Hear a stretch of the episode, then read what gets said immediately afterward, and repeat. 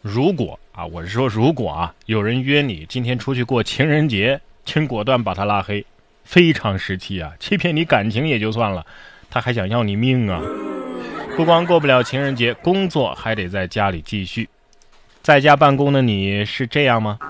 网友在家花式办公大赏，床位即工位，父母还好奇围观。哦。疫情期间，很多朋友都纷纷开启了远程办公模式，很多老铁啊就拍下了自己在家里花式办公的视频，分享到社交网站。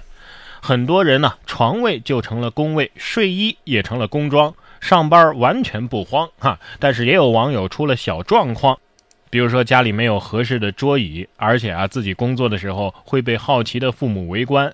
网友们表示，在家办公也不易啊，希望疫情赶快过去。有网友说呀，实不相瞒，这么久了，我和爸妈的关系已经到了临界点。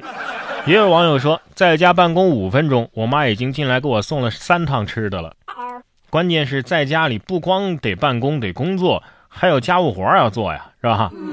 不光床位就是工位啊，一个睡衣啊，也是扛过了整个春节。不知道各位你们有多久没有脱下过睡衣了？这个春节宅在家，万万没想到睡衣成了新年标配。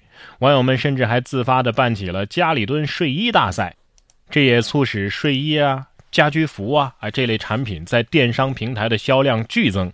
根据天猫国际的数据显示，睡衣、家居服这些类别的销售同比增长了百分之七十，家居袍的销售同比增长百分之四百。难怪有网友感叹。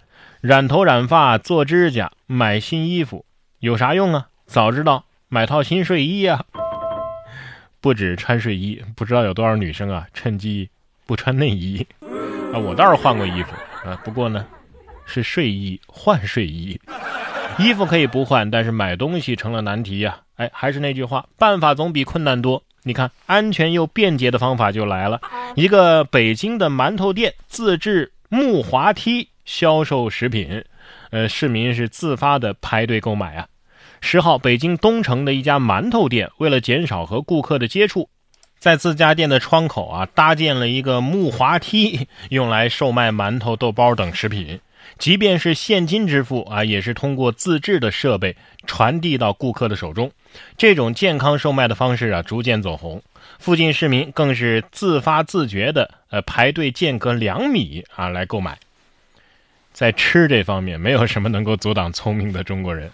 看着很好吃的样子呀，真的想尝尝哈。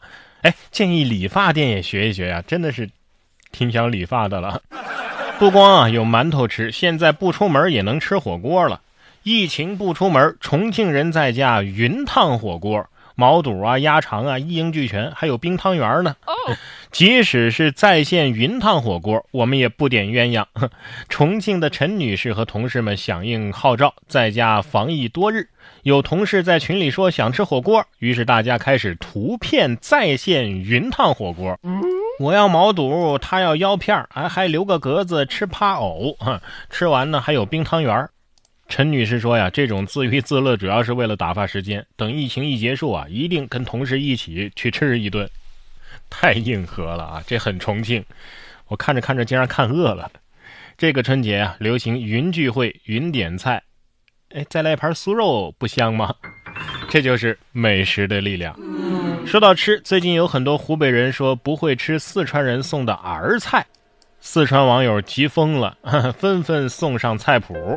近日，五十吨爱心蔬菜从四川雅安送到湖北。湖北网友表示：“啊，非常感谢，但是我们没见过儿菜呀，不知道这菜到底怎么吃啊。”四川网友急疯了，马上在线教怎么吃儿菜。哦，还说湖北的小伙伴们，你们还要儿菜不？我们愿意继续捐啊！不光捐菜，我们还捐技术。这条新闻啊，对于我这种生长在湖北、工作在四川的人来说，真的是太有感触了。儿菜这个东西啊，真的是很奇妙啊。比如说我吧，无论如何我也吃不下煮儿菜，但是对泡儿菜啊，确实爱得不得了哈。还有折耳根啊，来四川之前啊，我压根就没吃过，但是来了之后，哎，这这菜不错呀，凉拌着挺好吃啊。但是煮的千万别端到我面前，折耳根就是鱼腥草啊。还好啊，只是送了儿菜，没送这折耳根啊，不然的话，我这些湖北的老乡估计要挨饿了。不过这样的日子啊，我相信过不了多久啊，疫情终究是会战胜的。但是总有一些人要添乱。你看，杭州就有九个人因为隐瞒病史被公示列入失信名单。根据关于在新型冠状病毒肺炎疫情防控期间将个人隐瞒病史等行为纳入失信监管的实施意见，杭州公布了疫情防控期间存在隐瞒病史等情况的失信名单，一共是九个人，同时他们也受到了行政处罚。那句话怎么说的来着啊？带病回乡，不孝儿郎，传染爹娘，丧尽天良。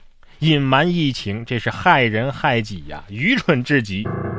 说了这么多国内疫情的事儿，再来把目光转向澳大利亚。澳大利亚这日子也不太平啊，燃烧了四百公顷，二百一十天之后，澳大利亚的这个新州大火终于是熄灭了，也算是个好消息吧。根据中国新闻网援引澳洲媒体的报道，二月十二号，澳洲的一场始于去年七月十八号、燃烧了四百公顷、二百一十天的大火终于完全熄灭了。几个月以来啊，澳大利亚多地是遭野火肆虐，造成至少三十三人死亡。澳大利亚山火可能会导致十亿动物死亡。两千五百多间房屋和一千一百七十万公顷的土地被烧毁，二百一十天啊，三七二十一，七个月啊，四舍五入就是一年呐，而且还是老天看不过眼了，下雨才灭的。唉，总之，希望接下来好消息越来越多，世界平平安安吧。